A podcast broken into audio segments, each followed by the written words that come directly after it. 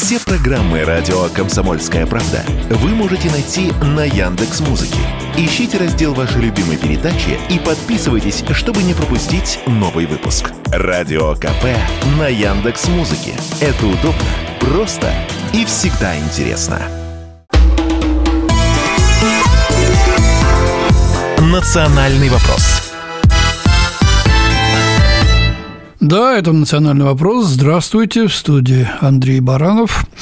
Во второй получасовке мы поговорим о назревшей, по мнению многих экспертов, необходимости, в общем-то, принять закон о самообороне который, в общем-то, когда все обстоятельства нападения будут расследованы, давал бы возможность оправдательного договора тем, кто, защищаясь, был вынужден применить силу в отношении нападавших. А пока что поговорим об уехавших. Мы много говорили о звездах наших, э, разных, так сказать, медийных фигурах, которые уехали за рубеж. Кто-то сидит тихо, кто-то поливает грязью, э, значит, э, свою родину и нас с вами, живущих здесь. Но как-то мы за вот этими вот громкими историями забыли о том, что ну, около миллиона, по некоторым данным, значит, людей осенью 22 года, когда была объявлена частичная мобилизация в России, мы тонули за рубеж, да? Даже была шуточная медаль за взятие Верхнего Ларса пограничного перехода между Россией и Грузией, где километровые очереди выстроились вот таких, кто хотел уехать э, из нашей страны, испугавшись мобилизации или по каким-то причинам. Вот как им-то живется? Вообще, сколько их там? С чем они там сталкиваются? Как их приняли местные жители? Многие, кстати, очень многие, подавляющее большинство, уехали в страны ближнего зарубежья. Не на Украину, естественно, а вот в Казахстан, эм, в Армению. Вот и поговорим, например, о Казахстане. Э, наша замечательная специальный корреспондент э, Елена Кривякина. Многие из вас ее хорошо знают. Э, вот завтра выходит номер газеты, где будет интервью недавнее с Дмитрием Медведевым опубликованное. Елена принимала в нем очень активное участие. И самые интересные и острые вопросы как раз прозвучали из ее уст. Пожалуйста, прочтите. На сайте полный вариант. Э, сделайте выводы о том, как были сформулированы вопросы и насколько интересно на них отвечал Дмитрий Медведев. Ну, а сейчас о мигрантах. Э, Лена с нами на связи по телефону. Добрый день, Лена. Добрый день, вот, добрый. рад, да, слышать тебя, уважаемая коллега. Да, Ты только что побывала э, в Алмате, в Казахстане, да? Да. Как, как раз вот с этой целью посмотреть, как там наши э, вот убежавшие живут. Сколько их вообще уехало в Казахстан, известно? Сколько там осталось? А, да, по подсчетам нашего посольства уехало, приехало 400 тысяч в Казахстан русских, а сейчас осталось 50-60 тысяч всего. Угу. То есть во многом Казахстан стал таким перевалочным пунктом. Вот кто-то устремился в Европу, а кто-то там посидел и решил, что уже, ну, понятно, что все боялись и первой волны мобилизации, еще больше боялись второй, и не верили властям, что их не будет. И потом в какой-то момент подуспокоились и поняли, что можно возвращаться в Россию. То есть, собственно, народа вернулось очень много, а не вернулись в основном те, кто э, устроился там в плане бизнеса и устроился неплохо. Это совместно российско-казахстанские проекты, достаточно интересные. Вот, и поэтому многие из таких людей живут на две страны. Они не то, что прям совсем нас покинувшие, у многих семьи в России. Вот, ребята просто ездят тут туда-сюда. Вот в данный, в данный момент вот так же. Угу. Но если боялись мобилизации, то я так понимаю, что речь идет в основном о молодых людях, да, или среднего возраста? Да, это в основном контингент такой, ну, в среднем это 30 лет, там от 20 до 30-35, хотя и людей более старшего возраста я видела – нам один, например, из них открыл джаз-клуб, он э, из Екатеринбурга, его зовут Алексей Глазыри, но он э, давным-давно, там, лет 15 назад открыл крупный джаз-клуб в Екатеринбурге, и он просто вообще, в принципе, хотел открыть где-то еще джаз-клуб. Вот, он уезжал даже не от мобилизации и просто решил, что попробует Казахстан, Алмату, это достаточно развитый в культурном плане город, и вот он открыл этот клуб, но к нему, надо сказать честно, потянулись музыканты э, российские, которые испугались мобилизации, и многие приехали к нему выступать. Но вот сейчас он сказал, что ну, каждый второй или там, ну, как минимум каждый третий вернулись назад в Россию. То есть вот, так, вот такая динамика. А скажи, пожалуйста, по социальному составу, я так полагаю, что слесарей и столеваров там маловато. В основном, так сказать, креативный класс, и вот э, люди там, ну, э, да, айтишники разные, да, кто-нибудь так, да, такого конечно. типа? Ну, к нашему сожалению, это все-таки, ну, можно сказать, такие очень продвинутые, образованные ребята. Э, это такой, ну, своего рода, да, можно сказать, интеллигенция, в общем, перспективная такая молодежь, которую объективно терять, терять, терять жалко. Вот, уехали многие преподаватели, э, они в том числе ну, которые, скажем, есть у них, они живут за счет России, назовем вещи своими Да, преподавать там что им там интересно? Ну, тот же английский, например. Им а, там ну что да, интересно. Они да. тоже убежали, да, у них ученик, почему говорю, живут за счет России, ученики у них в России, получают они зарплату по российским меркам, вот, то есть те же самые там 2-3 тысячи часовой урок английского, да, конечно, в Казахстане таких цен нету.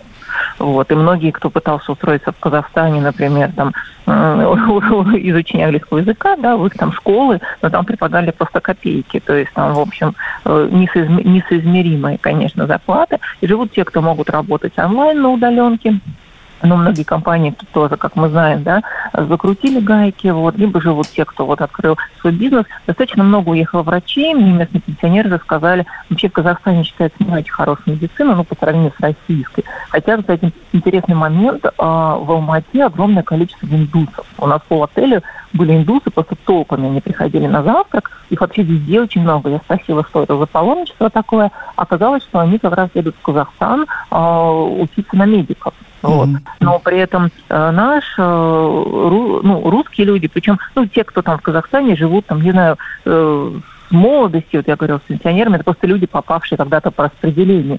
Я не говорю, что медицина, да, в общем-то, никакая по российским меркам, а сейчас приехали врачи из России с совсем другим уровнем компетенции. И к ним, и вот конечно, ним, народ валом валит, да, понятно. к ним там ломятся, да, и очень боятся местные, что русские понятно. уедут. Лен, ну вот ты говорил с некоторыми, значит, вот такими людьми. Что вообще они говорят о России, об СВО, или вообще политики стараются не касаться?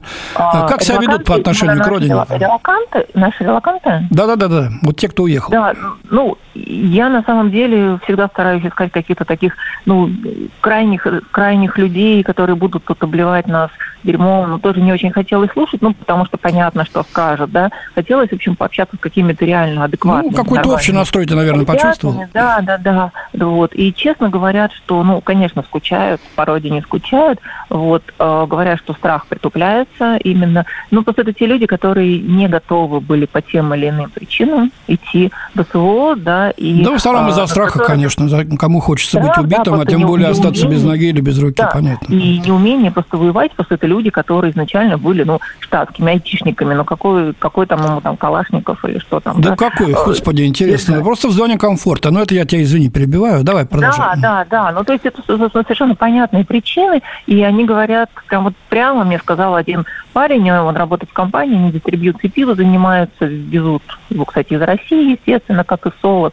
Вот, он говорит, да если просто вот закончится СВО и будет вообще гарантия, что не будет там нового призыва, да, да говорит, да 100% вернемся. Ну, нифига ну, себе. Вернемся, и бизнес мы этот закроем здесь, в Казахстане, как бы все хорошо не было, вернемся. ну что семьи, он говорит, я раньше там до родителей ездил 40 минут на такси, а сейчас это там 4000 километров. Парень молодой, 25 лет, в принципе, по миру путешествовать может как угодно, но все равно, говорит, домой, э, домой Ну, в общем, тянет. это, собственно, прослойка такая далекая от простого человека, мне кажется. И, значит, вот такое заявление, когда все устаканится, мы приедем.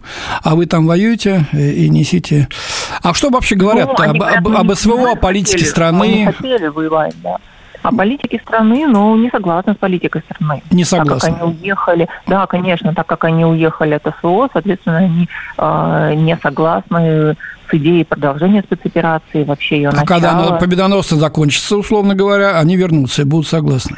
Так они получается, не да? победоносно или нет, они хотят просто, чтобы прекратилось. А, чтобы, чтобы в зоне комфорта. Понятно. военный конфликт да, между двумя странами, и чтобы Россия вернулась к мирной жизни, э, к невоенному бюджету, скажем так. А чем им, собственно, не устраивает нынешняя эта жизнь?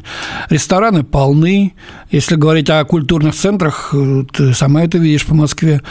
Э, и Питер взять, или Ебург, и, так сказать, извините, Екатеринбург, и другие города.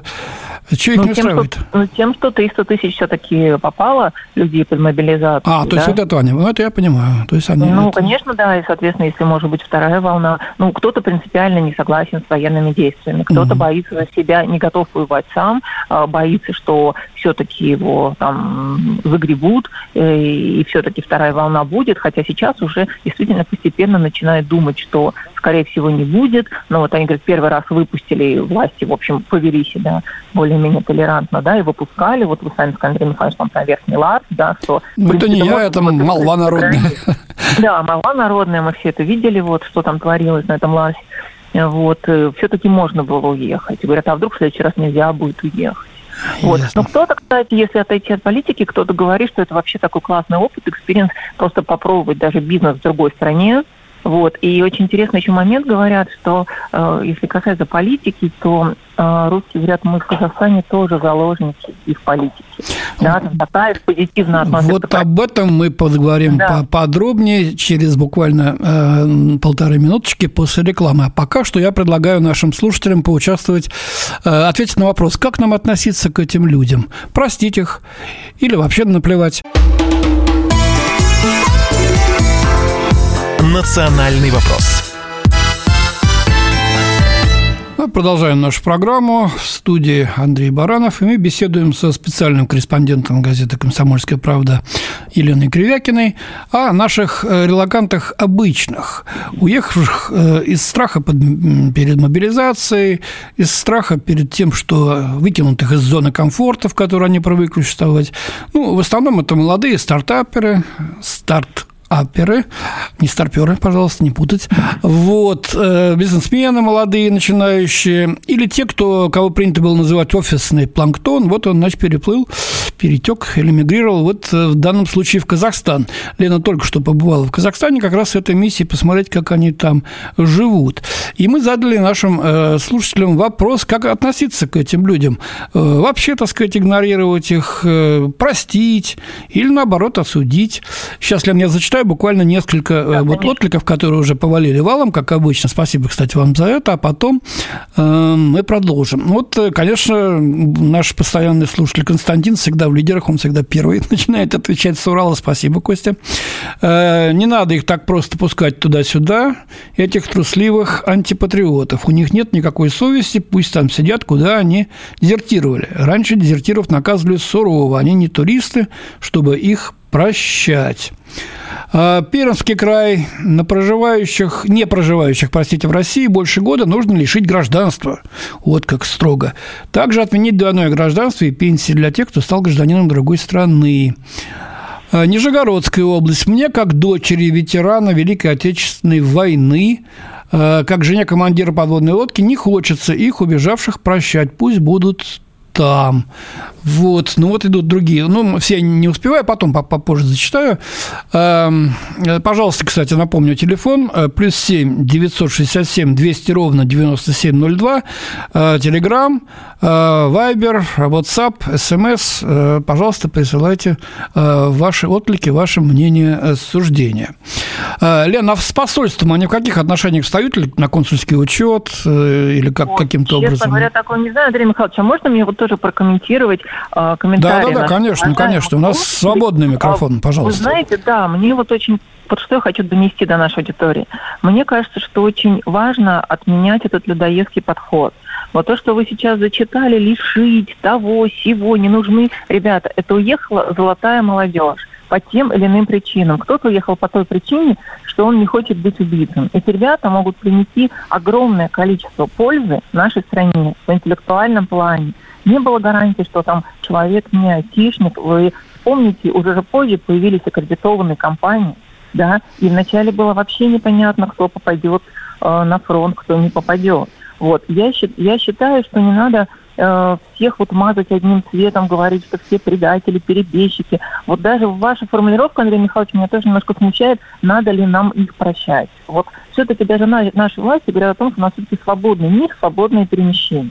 Люди ехали, да, по определенной причине. Ну, понятно, и понятно. Они просто испугались. Один... Они просто да, испугались, да, не хотели лишиться может... комфорта и, и точно тотчас же вернуться обратно, жизни. как только этот комфорт им вернут. Вот, а вот может быть жизнью? Вопрос не только Ах, комфорта. им жизнь? Ну, пожалуйста, Конечно. пусть там живут. Жизнь. У нас грязные, когда у нас грязные дворы, и мы вот... Не-не-не, минуточку. Жизнью они были недовольны.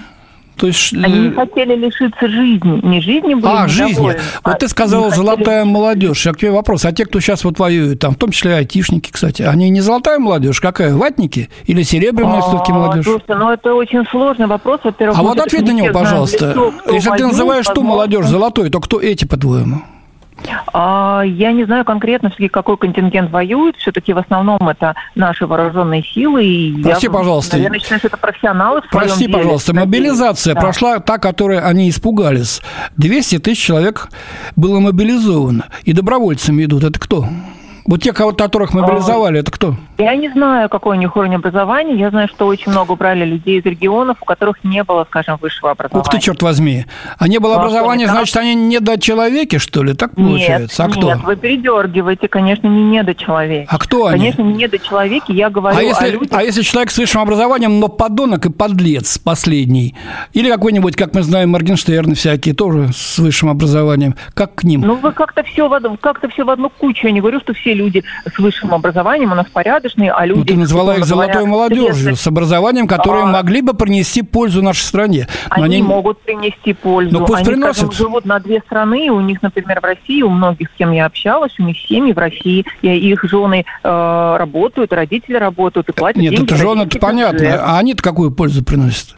Если они, так сказать, работают там, видимо, платят Казах... в Казахстане налоги, в данный нет? момент, В данный момент можно сказать, что не приносят. Но если а. они приносят, они, по крайней мере, своим интеллектом, мы знаем, какой дефицит сейчас айтишников. Они нам не нужны, давайте лишим их собственности всего, да лучше сейчас сразу всех к стенке поставим, не дай бог вернемся. Ну, видишь, как да, ты, ты говоришь, не надо радикальные людоедские мнения, а ты о чем сейчас говоришь? К стенке Я поставим, лишим собственности. Это то, что ну, предлагают тут, наши ну, слушатели. Давайте лишим стенке... всего. У меня дед воевал в Великую Отечественную, давайте, значит, эти. Но немножко другое все-таки Великая Отечественная, все-таки немножко другое. А чего же немножко Я... другого-то? Интересно вообще-то. Ну, давай мы сейчас не будем обсуждать саму Украину, то, что против нас поднялся Запад, наконец-то нашел повод для того, чтобы начать против нас войну.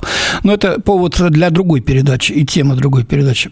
Ладно, давай вернемся к Казахстану и к проживающим там людям.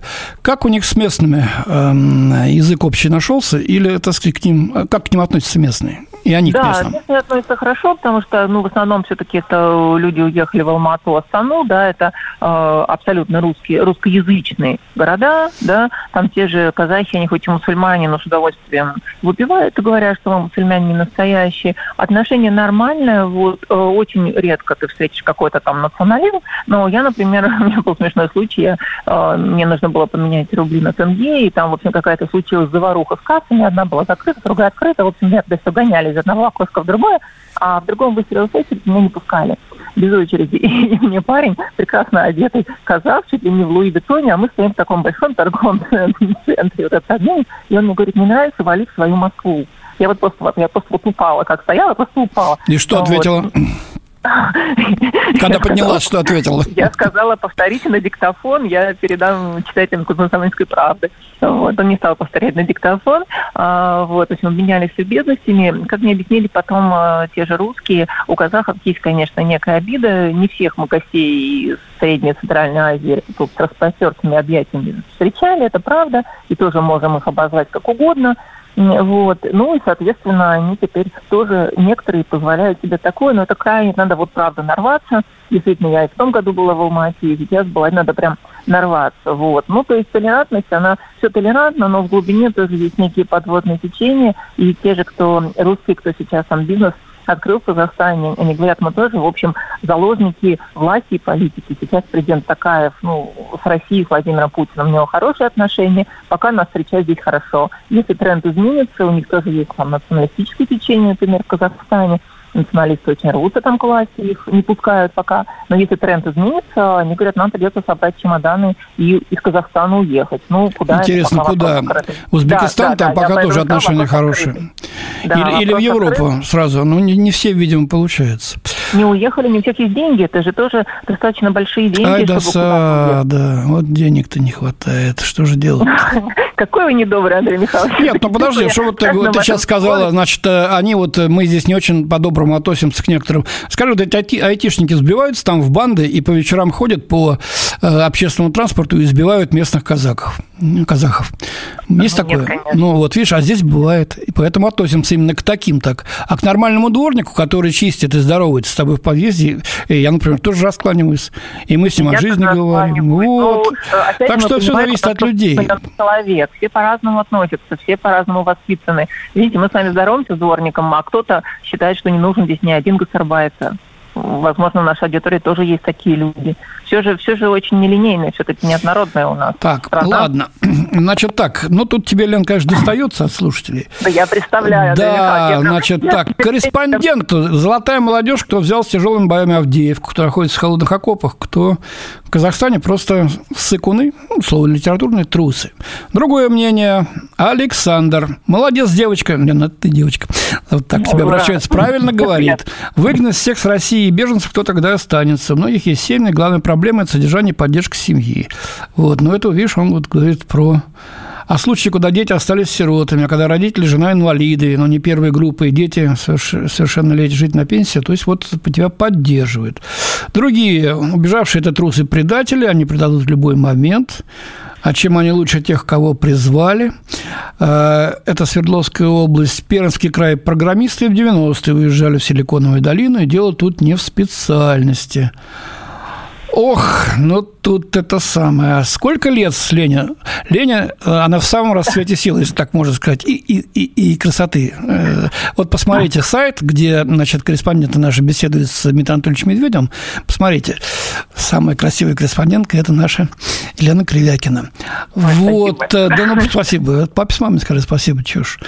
Но с собой не согласны. да, считаю, ну, что... Это ты... хорошо, слушайте, но мы за плюрализм мнений. Я вот именно за то, что чтобы мнения были разные. Прям классно, что не согласны. Спасибо, что есть те, кто согласны. Ой, Это сколько значит, валится. Классно. То ли птицы летят перелетные, то ли крысы бегут с корабля. Вот уже э, стихами заговорили у нас. Главное, тут. всех напалмом, мне кажется, просто вот не надо всех сжигать сразу. Я вот за то, что как-то давайте, давайте ну, В общем, проблема есть, да, и мы к ней будем, конечно, возвращаться, потому что эти люди – это наши люди, российские, с российскими паспортами. Вот, пока там некоторые вернулись. Кстати, вот неплохо было бы встретиться с теми, кто вернулся и поговорить, вот какой опыт они жизненный извлекли из этого, что, так сказать, вернувшись, увидели, как ценят, э, разочарованы ли в том, что вернулись, хотят обратно или наоборот.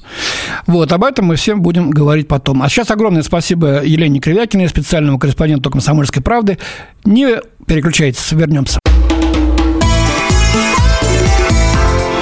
«Национальный вопрос» Национальный вопрос в эфире радио «Комсомольская правда» в студии Андрей Баранов. Ну вот полчаса мы говорили о мигрантах, до сих пор продолжают идти э, отклики. Ваше огромное спасибо. Э, вот я просто сейчас воспользуюсь случаем, зачитаю некоторые из них. Э, значит, они всегда будут смотреть на Запад, пишут нам из Воронежской области из Пермского края «Золотая молодежь» сейчас в окопах, в холоде. Вот, э, из Ставропольского края сначала отношение к релакантам было крайне гневное, а сейчас отточие «Господь Бог им судья, и наше правосудие. Не простить нет, просто не замечать. Кроме брезгливости они ничего не вызывают. Ну, в общем, я согласен с этим, в общем-то, мнением. Если ведут себя тихо, хоть и с моральной точки зрения мерзко, да бог с ними, да, ничего не сделаешь, но, но, но и разговаривать-то особо э, не хочется. Вот, еще раз огромное спасибо. Очень много ваших откликов было. Мы к этой теме будем еще возвращаться. А сейчас поговорим немножко о другом, точнее, не немножко, а совсем о другом. Вот только что, буквально на днях, несколько известных в стране э, медийных фигур Маргарита Симоньян, Роман Антоновский, Улад Лабаев в очередной раз подняли вопрос о праве гражданина на самооборону, на защиту своих жизней и здоровья, а также жизни и здоровья родных, близких и, в общем-то, третьих лиц.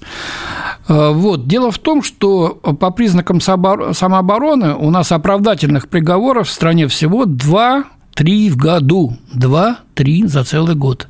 Только вдумайтесь в эту цифру, да? И, к сожалению, все чаще и чаще э, эти коллизии встречаются в отношениях между приехавшими к нам гастарбайтерами, мигрантами, назовем их так, более э, нейтрально, э, которые, ну, в общем-то, терроризируют подчас э, коренное местное население. Я ничего не хочу сказать, отморозков и среди постоянных граждан России с рождения хватает, и таких, которых, так сказать, которые заслуживают самые суровые отношения. Но почему я говорю о мигрантах? Дело в том, что очень часто очень мягко к ним относятся власти. То есть их, так сказать, отмазывают от наказания. Тут и диаспоры играют очень большую роль, вступаются за своей крепостной стеной, просто встают. Или чего-то боятся наши, так сказать, власти, каких-то межнациональных коллизий, скажут, что вот вы притесняете приехавших, русский империализм и так далее, там подобное. Нам еще не хватало здесь на внутреннем фронте какого-то, так сказать, э, упаси э, Боже, так сказать, э, восстания со стороны приехавших.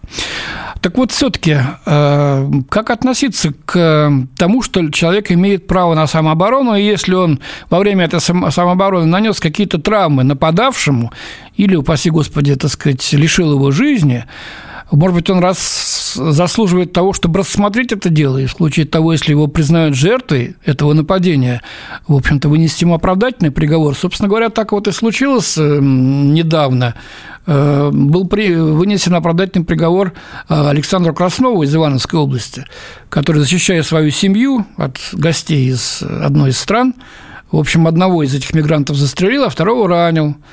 Э, долго шли значит, э, судебные заседания, расследование шло, потом суд, и вот ему вынесли оправдательный приговор, и это стало прецедентом. Что вот в этом отношении нам предпринять? Изменить ли законодательство? Разрешить ли гражданам, по примеру США, носить оружие? Или найти какие-то другие, так сказать, промежуточные, паллиативные способы решения этого вопроса. И мы хотим обсудить сегодня с э, Михаилом Игнатовым, э, бывшим оперативным сотрудником регионального управления по борьбе с оргпреступностью МВД России по городу Москве. Михаил Вячеславович, здравствуйте. Здравствуйте.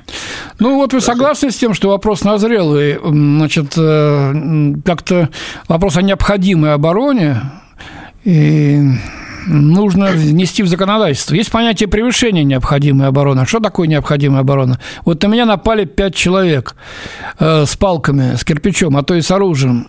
На меня и со мной моя жена и ребенок.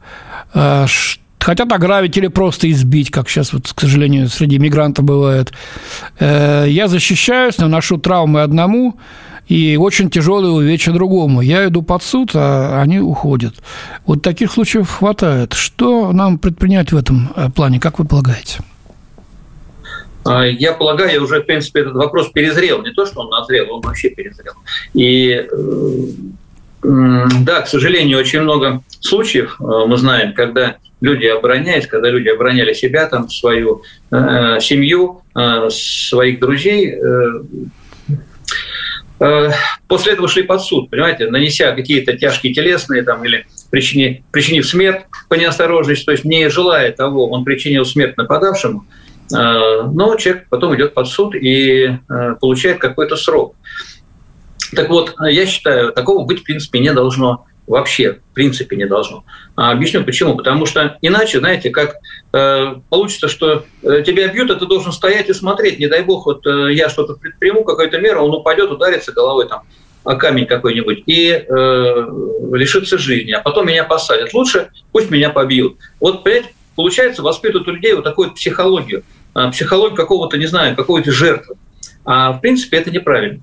Вот. Я считаю, что необходимая оборона должна быть четко обозначено, а, и не просто, знаете, так абстрактно, а именно вот четко, ясно и по существу, что э, при таких-таких обстоятельствах, в случае нападения на жилище, в случае а, попытки незаконного вторжения в жилище там, или на вашу приусадебную территорию, или ваш дом, там, а, особняк, вы имеете полное право, то есть хозяин, защищать всеми любыми методами, вплоть до огнестрельного оружия, если оно у вас есть, в вашем доме хранится на законных основаниях.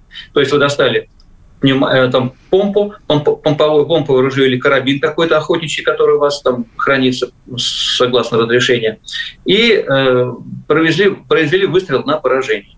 То есть вы э, там ну, ранили человека там, или убили его, неважно, но он находится э, у вас в квартире, э, вы его не приглашали при этом, у него там какие-то предметы нападения, какие-то арматура, нож, там, бита бейсбольная, да неважно что, что-то у него при нем было. Ну, а может просто обычная пустая бутылка, понимаете, это тоже можно расценивать как э, орудие нападения. Э, поэтому в этом случае человек освобождается от уголовной ответственности в принципе. То же самое и на улице. Если человек идет, здесь, понимаете, на улице сложнее доказать потому что, допустим, вы один, э, на вас там напало трое, вы крепкий, подготовленный человек, вы их троих раскидали, а, двое убежали, а третий, допустим, ударился головой там о бордюрный камень и умер. Потом идет разборка, эти трое находят, а убежавшие находятся, говорят, да он на нас сам напал, а, они их больше, понимаете, дают показания против вас. А у вас вы один против двоих. И, ну, и, принципе, как быть, э, как здесь, конечно, да, здесь, тупик здесь уже быть надо, здесь уже в каждом конкретном случае разбираться. А, здесь есть видеокамеры, а, сейчас у нас в Москве, по крайней мере, в Ну, хорошо, если есть, а, а, не, а не за гаражами где-нибудь это произошло. Ну, за гаражами. Здесь надо искать свидетелей. Конечно, да, здесь надо, опять же, изучать личность потерпевших и личность, э, э, значит, э, вот, обвиняемого, подозреваемого, да, совершения преступления. То есть, если человек нормальный, никогда не привлекался, нигде не участвовал ни в каких там разборках, не участвовал в никаких драках, там, конфликтах и так далее. А эти, допустим, хулиганы пробу ставить негде, не раз привлекались там за гоп-стоп, там, или по хулиганке, или еще где-либо, то здесь, да, естественно, надо, тогда я считаю, что любой следователь должен стать на сторону того, кто оборонялся естественно, и поверить тому, кто оборонялся. То есть у него нет никакого основания, у него нет мотива, чтобы нападать на этих трех там а, подвыпивших ребят, которые просто мимо проходили. То есть, опять же, но здесь, э, здесь, говорю, сложнее. Здесь ситуация немножко, она будет... Михаил Ильич, ну, и, и в доме, в общем, не так просто. Ну, залез домушник в дом – Свет погашен, да, да, это самое, да. не без всякого умысла, так сказать, просто, так сказать, что-то украсть. Ну, как это? это преступный умысел уже Да, залез. да, но, но а, а ты в него из помпового ружья и наповал. Он же не собирался ну, на тебя нападать, он хотел просто... А кто знает? Ну, так а кто знает, что он собирался? У него на лбоне написано, что я домушник, я просто хочу вас обокрасть, понимаете? Я не хочу вас убить, я хочу вас украсть ваши деньги, там, э, ваши ценности. Э, ну, вы стойте и не сопротивляйтесь тогда. Но Человек, понимаете, это хорошо, если крепкие, здоровые мужики, а если есть люди, которые ну, физически не очень сильные, которые против этого домушника, они ничего сделать не смогут. Он сможет только поднять э, оружие, допустим, да, ружье, или не ружье, там, или какой-то э, взять там э, какой-то там бейсбольную биту и ударить его по голове как вариант, понимаете, или куда-то ну, там это сослагательное наклонение, что могло бы быть, по-моему, правосудие не подразумевает использование а вот разных бы. Поэтому я и говорю, что залез без ведома хозяина в квартиру, может значит, быть, может быть законно убитым, так получается, да? Значит, значит, надо так вот именно так расценивать. Любое поползновение, э, э, попытка проникновения в жилище с какими-то преступными намерениями, любыми намерениями, с целью ограбить, с целью там, украсть, да все что угодно – Э, значит, это уже пресекать надо. Пресекать жестко, в том числе до применения оружия. Может быть, по конечностям. Но если, конечно, человек умеет хорошо э, стрелять. Но если человек охотник, человек э, получил разрешение на оружие, значит, он уже умеет стрелять. Ну, сначала умеет должен это оружие схватить, оно же не под рукой, оно в сейфе. Конечно, Открыть конечно, сейф, конечно. который должен, может быть, не в этой комнате. Да, да, я согласен. В общем, здесь много-много-много «если». И это требует, конечно, очень хорошо проработанного закона, который бы четко совершенно регламентировал эм, значит, как э, трактовать то или иное действие. Вот. А то потом он скажет, я воды зашел попить. Э, попросить. Э, или там я сбился с пути и зашел в избушку. Э, так что здесь можно будет, конечно, серьезные проводить обсуждения, может быть, даже какой-то референдум выносить об оружии. Но об этом мы продолжим разговор буквально через несколько полторы минуты. И давайте спросим вас, имеет ли право человек на вооруженный отпор нападающему? «Национальный вопрос».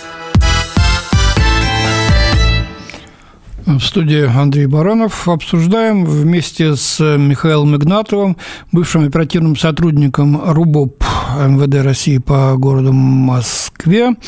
Кто не знает, РУБОП – региональное управление по борьбе с оргпреступностью, организованной преступностью.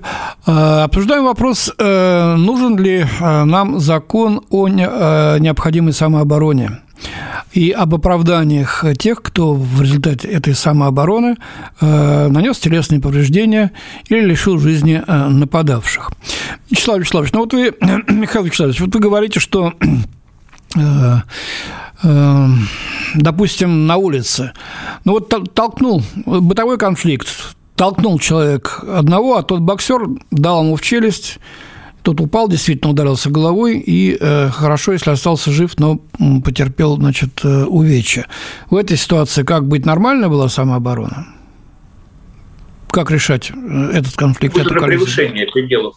Будет уже превышение пределов необходимой обороны, потому что человек спортсмен, он подготовлен, он должен был понимать о том, что его любой удар может быть э, смертельным для его соперника, для его противника. На ринг, когда он выходит на ринг, он выходит против подготовленного, такого же спортсмена, как и он. Здесь вот против него находится человек, который не готов, который не подготовлен для там, ведения единоборства. И он не может, не ожидает удара, он не, не, не умеет держать удар. То есть, понимаете, здесь может быть последствия самые печальные. А, Поэтому то есть, любой... если человек спортсмен, он уже должен быть э, готов к тому, что ему предъявят обвинение в превышении, да? В принципе, да, так и получается зачастую у нас. У нас зачастую так и получается, что ты должен был этот конфликт как-то сгладить. Мало ли, что тебя кто-то толкнул, ну, толкнул, отойди в сторону. Ведь самая, самая хорошая драка это, знаете, драка, которая не состоялась, да? Вот это как у нас вот есть такая вот хорошая поговорка. Угу. Вот, поэтому здесь это совсем другой случай. Э, это бытовые конфликты, это все хулиганка. Понимаете, их так надо рассчитывать, как хулиганские действия в общественном месте. Э, любая драка, любой конфликт, его надо лучше избежать. Мы сейчас говорим о, о том, что когда, допустим, на человека, там, человек видит реальную угрозу. Вот он с семьей возвращается вечером откуда-то, и э, вечером там около своего подъезда встретил каких-то э, вот таких вот отморозков, которые ну, ну собираются его ограбить с применением силы, допустим, да. Да, да, да. Ему надо как-то, что-то надо действовать. А убежать он не может, потому что он не может бросить свою семью. Значит, э, ему останется только дать отпор. И вот он будет давать отпор всеми имеющимися возможностями. Понимаете, он будет там, если он умеет драться, кулаками махать, он может там кого-то просто схватить за горло, там, придушить. Или там, знаете, в, э, в порыве ярости он может, человек способен на многое. Вот. Так что здесь нужно вот именно в данной ситуации человек не, не должен после этого нести какую-то уголовную ответственность за то, что он оборонялся от хулиганов, от бандитов, которые там имели, пытались его ограбить там, или изнасиловать жену, да все что угодно они могли сделать, э, когда, знаете, больно выдумки хитра. Вот. И когда он дал отпор, Значит, он поступил правильно, он поступил по-мужски, он поступил так, как должен поступить нормальный мужчина. Есть такая хорошая поговорка, знаете, ходит, лучше быть ответчиком в суде, чем истцом в морге. Так вот, знаете, это как раз тот случай, когда Э, не надо задумываться о том, что э, меня потом за что-то будут судить и все прочее, а будут ли вас потом судить, а может вас потом красиво просто похоронят. Вот. И не надо этого ждать. Надо, здесь, я считаю, надо, конечно, всеми путями давать э, возможность отпор тем, кто ну, пытается вас да, понятно, да, но, а, но потом, И за видите... это он должен знать человеку, что за это ему ничего не будет.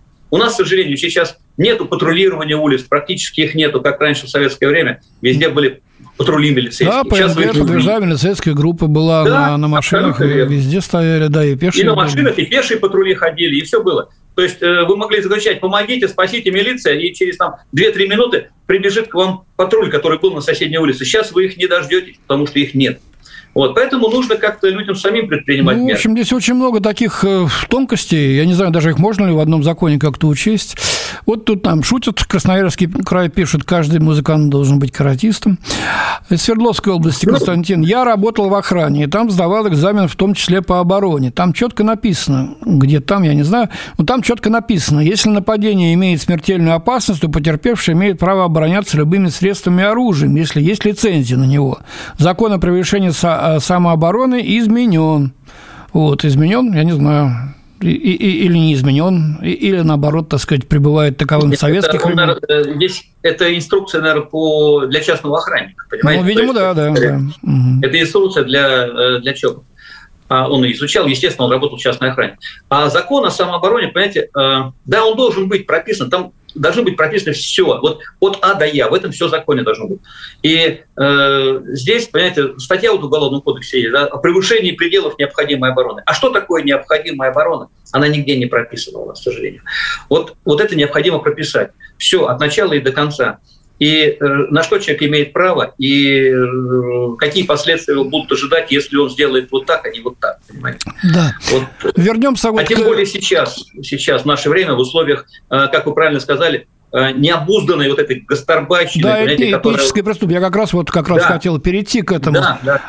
Э, человек подумает еще, стоит ли связываться, потому что его же потом обвинят, значит, в расизме, э, или побоится, что его будут преследовать, значит, вот, так сказать, соотечественники тех, кто приехал, или еще чего-то, они выйдут сухими из воды.